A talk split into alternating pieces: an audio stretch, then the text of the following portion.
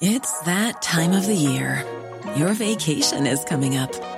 You can already hear the beach waves, feel the warm breeze, relax, and think about work.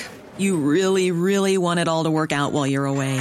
Monday.com gives you and the team that peace of mind. When all work is on one platform and everyone's in sync, things just flow wherever you are. Tap the banner to go to Monday.com.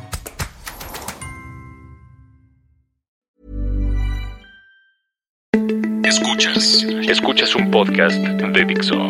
Escuchas. Fuera de la caja con Macario Esquetino. Por Dixo, Dixo, la productora de podcast más importante en habla hispana.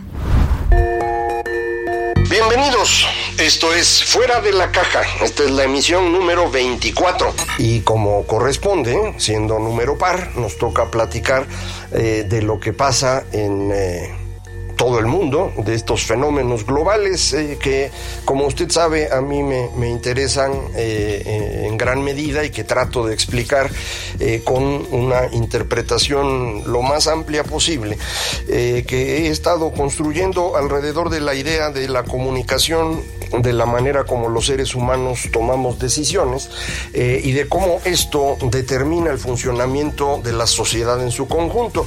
Eh, digamos que es una perspectiva eh, opuesta a la que utilizan los marxistas, puesto que ellos consideran que lo que sostiene el funcionamiento de la sociedad y toda su estructura es la economía, mientras que a mí me parece que es mucho más importante el tema de las ideas eh, la manera como el lenguaje nos lleva a construir nuestras formas políticas y estas formas políticas eh, van a tener un impacto sobre la economía. Eh, en cierta medida, tanto lo que los marxistas perciben como lo que yo le platico, tiene un punto en común y es eh, el, cambio tecnológico. Eh, para eh, la interpretación marxista, el cambio tecnológico es el que va rompiendo la relación directa entre medios de producción y relaciones sociales de producción y a partir de eso pues se hace necesario recomponer toda la sociedad y esto ocurre a través de este fenómeno de la lucha de las clases sociales, etcétera.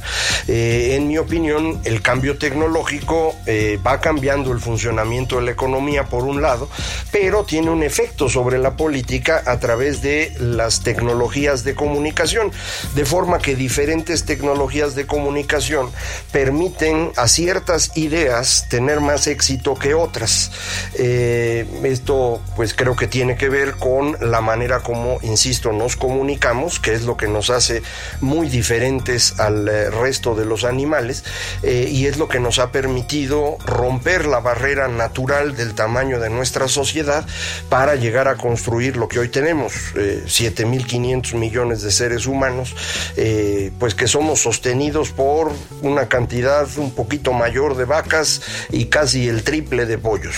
Eh, yo sé que eso no es tan importante, pero bueno, eh, hay que acordarnos que los únicos animales que han tenido un éxito reproductivo similar a los seres humanos son de dos tipos, o los que eh, viven de, con nosotros porque son nuestras mascotas o nuestro alimento, o los que viven de nosotros como las ratas o las cucarachas eh, que pues se alimentan de lo que nosotros eh, producimos y les ha ocurrido lo mismo que al ganado, han tenido un gran éxito reproductivo. Todos los demás animales pues se han mantenido en poblaciones pequeñitas o algunos incluso pues nos los hemos ido llevando en el camino.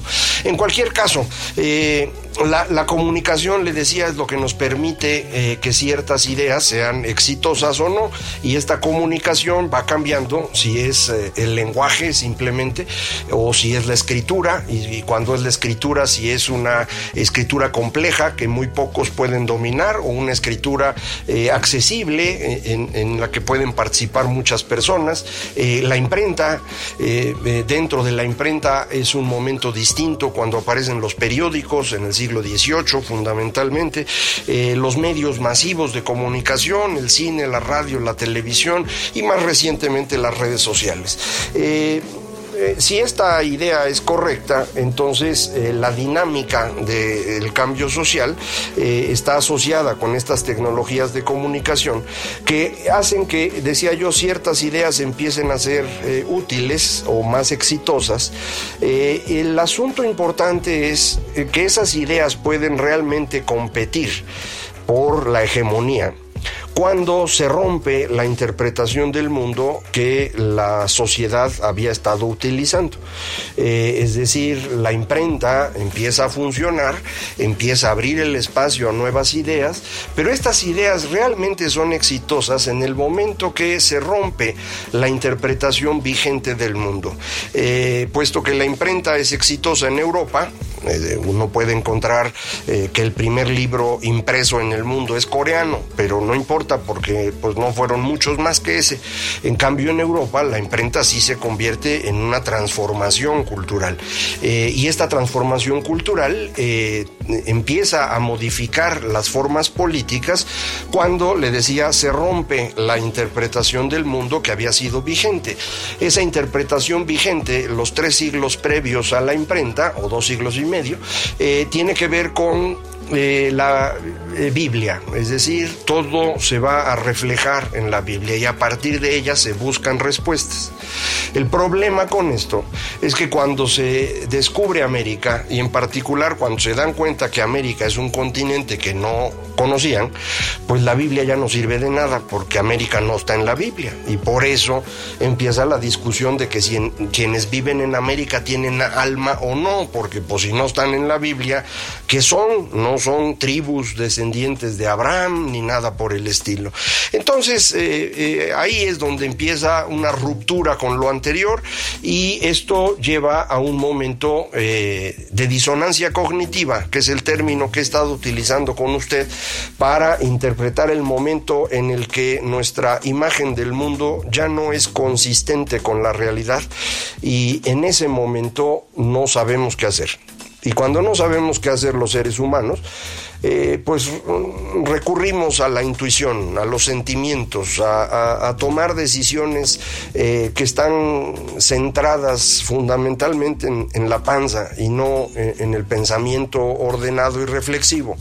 Eh, en otro momento platicaremos acerca de la razón y qué tanto realmente esto es algo muy diferente de lo demás, pero por el momento déjenme ponerlo así.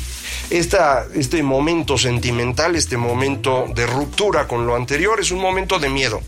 Y cuando nos da miedo y, tenemos que decidir con los sentimientos, nos ponemos bien violentos. Eh, todas las ocasiones en las que ha habido esta ruptura han sido acompañadas de momentos de gran violencia.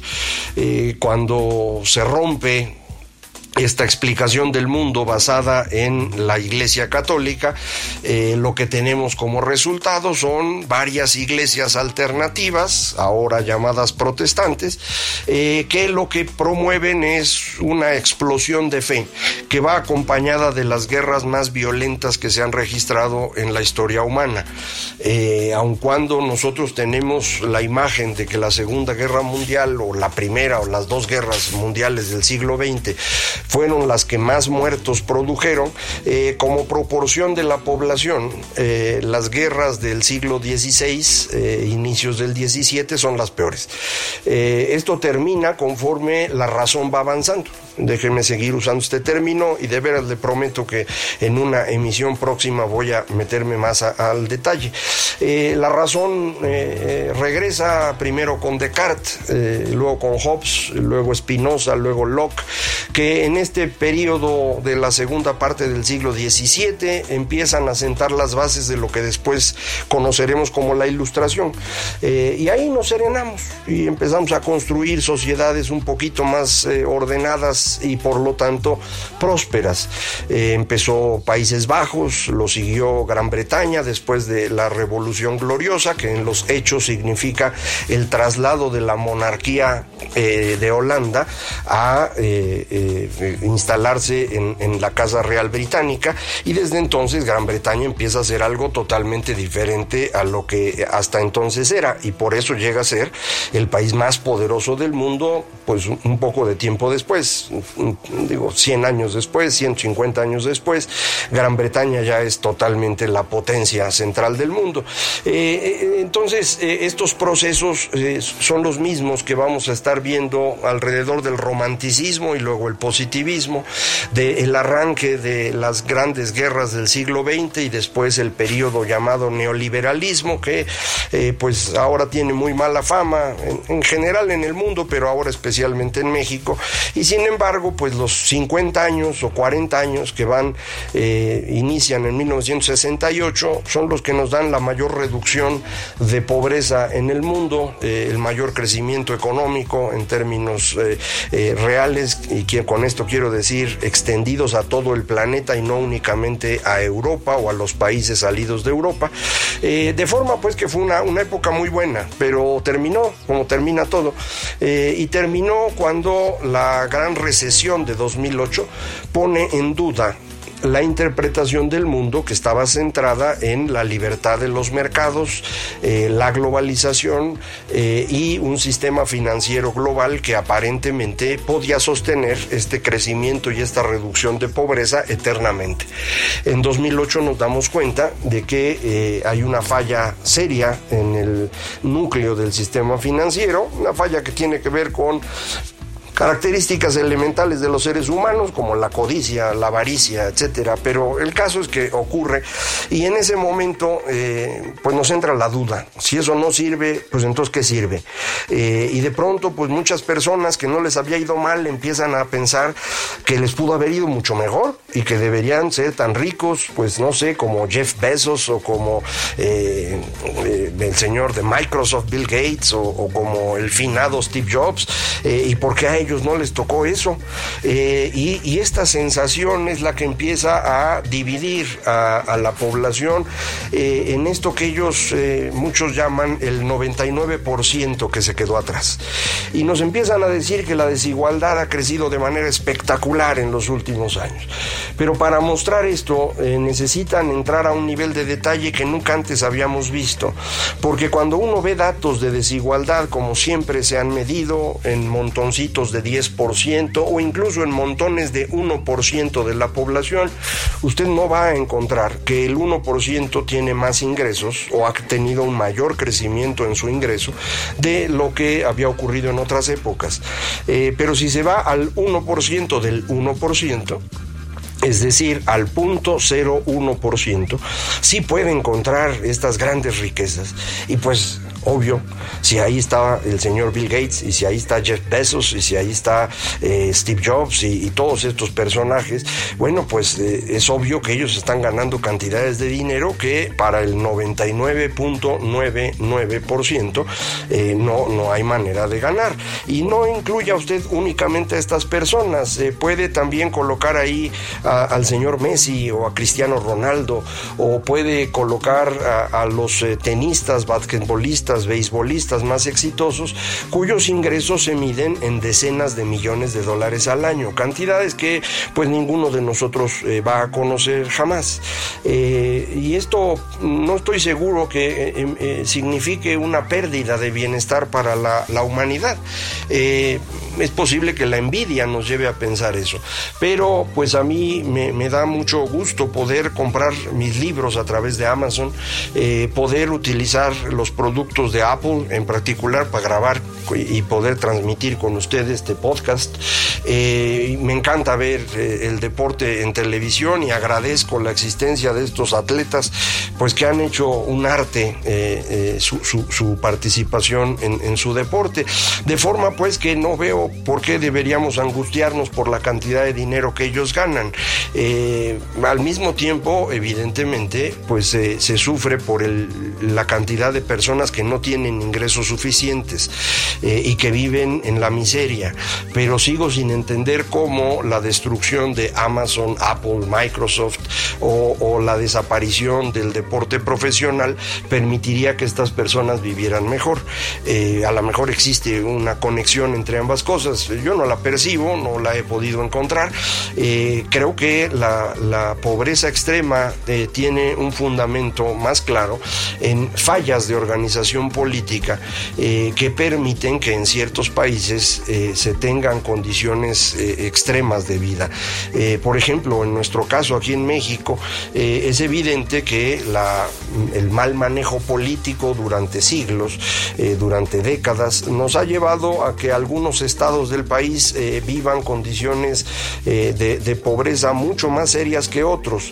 y esos estados, pues, no, no son neoliberales o capitalistas o como usted les quiera decir, sino al contrario, son estados en donde puede uno percibir todavía estructuras sociales y políticas eh, muy fácilmente ubicables en eh, los tiempos en los que la familia Habsburgo controló el imperio español y por lo tanto América, es decir, el siglo XVI o el siglo XVII. Y, y bueno, pues si uno quiere seguir viviendo en el siglo XVII, pero quiere tener acceso a las riquezas del siglo XXI, pues hay un problema. Eh, bueno, pues el caso es que cuando eh, esta ruptura, decía yo, en 2008, de la interpretación del mundo, eh, nos lleva a, empezar a poner en duda todo, la conclusión inmediata no es que tengamos una nueva explicación, sino que lo que tenemos es miedo. Miedo porque de pronto toda nuestra interpretación eh, resulta inútil. No podemos entender la realidad porque lo que nos servía para entender ya lo echamos abajo y no tenemos una alternativa. Y este miedo es el que lleva a muchas personas a tratar de conseguir alguien que resuelva la vida eh, y empiezan a buscar un, líder. Eh, pues que sea eh, capaz de, lograr esto. Eh, eh, estos líderes no existen, pero hay algunos que nos dicen que son capaces de lograrlo. ¿Quiénes son ellos? Pues líderes que tienen pocos escrúpulos, pero un ego inmenso. son dos características indispensables para poder convertirse en líder en estos momentos de miedo.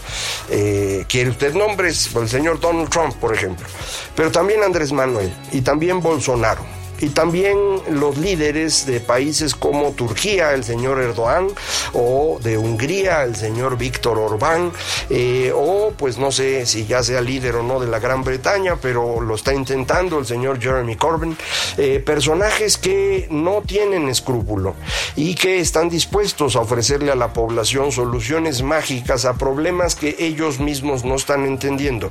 Eh, una cosa curiosa es que todas estas personas que he mencionado son ya eh, de edad avanzada, es decir, son mayores que yo, eso ya es edad avanzada, eh, y, esto significa que muy probablemente ni siquiera entiendan eh, el por qué las tecnologías de comunicación nuevas destruyeron una interpretación del mundo. No importa, ellos dicen que tienen la solución, la gente les cree, y esto genera una relación religiosa entre el líder y la masa.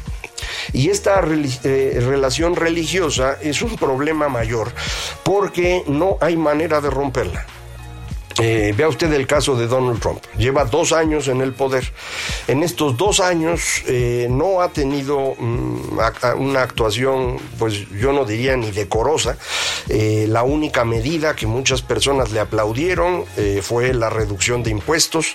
Los resultados de esa reducción de impuestos sí han causado mayor desigualdad, porque esta reducción de impuestos va preferentemente a personas de ingresos muy elevados y sobre todo a empresas. Y, y, no a la mayor parte de la población. Entonces, eso es lo único que yo creo que, se le puede reconocer que ha hecho y pues no es una cosa buena. Eh, aún así, el señor sigue estando, eh, sigue teniendo un respaldo del 40% de los estadounidenses, que es más o menos los que votaron por él. ¿Quiénes son ellos? Los que usted quiera, eh, los podríamos describir, no lo voy a hacer ahorita, pero no importa. Ellos están detrás del señor Donald Trump, haga lo que haga. Él lo dijo con claridad durante la campaña. Eh, hubo un momento que dijo, mire, si yo voy a la Quinta Avenida y mato a alguien, eso no va a causar una pérdida de popularidad. Tenía razón. Bueno, lo mismo estamos viendo en el caso de México. El señor López Obrador, en el poco tiempo que lleva, eh, perdón, en la presidencia, eh, lo que ha hecho, por ejemplo, es tirar a la basura 8 mil millones de dólares en un país que no le sobran. Eh, pues la gente le aplaudió, me estoy refiriendo a la cancelación de la construcción del aeropuerto. A la basura, 8 mil millones de dólares y la gente lo aplaudió. Decidió que el ejército es el que tiene que cuidar de nuestra seguridad y pues la opinión de la población que no era positiva para el ejército de pronto es mayoritariamente positiva. Eh, se le ocurrió cerrar los ductos de gasolina porque con eso iba a bajar el asunto del robo de combustible, cosa que todo indica que no tiene sentido, pero no importa. El 80 o 70 o 60% de los mexicanos, ya las encuestas se irán afinando, eh, está con él. Eh, y esto para mí es muy importante. Hay dos terceras partes de los mexicanos que al mes de la elección estaban convencidos de que López Obrador era de lo mejor que podía haber llegado a este país y que estaban seguros que en menos de un año iba a resolver los problemas económico, político y de seguridad. Y estas personas, en mi opinión, no van a, cambiar su perspectiva. Van a seguir pensando lo mismo, no importa lo que pase. ¿Por qué? Porque es una relación religiosa, es un tema de creencias. Y frente a la creencia, la evidencia no sirve. No importa cuántos números hagamos, no importa cómo demostremos las cosas, nadie nos va a creer estas dos terceras partes de los mexicanos van a seguir a López Obrador prácticamente a donde vaya. Y esto, bueno, pues es un tema que yo creo que es relevante. Es un tema que no es de México, es un tema de todo el mundo y tiene que ver, insisto, con el miedo que se origina en la falta de una explicación del mundo que lleva a la gente a buscar un salvador y este salvador va a ser una persona con pocos escrúpulos pero un gran ego. Esto es un fenómeno global. México es un caso específico, pero tenemos que entenderlo en esa perspectiva si queremos realmente buscar alguna solución para evitar pues que esto cause eh, dificultades mayores en nuestro país. Eh, pues podríamos seguir platicando, pero ya no, porque ya se acabó. Eh, esto fue fuera de la caja, esta fue la emisión 24. próxima semana platicamos de, lo que ocurre en nuestro país y dentro de 15 días volvemos al tema de lo que está pasando en, el mundo. Recuerden, nos podemos comunicar Macario MX en Twitter arroba Macario MX, en correo electrónico macario arroba macario.mx, página electrónica www.macario.mx. Esto fue Fuera de la Caja. Dixo presentó Fuera de la Caja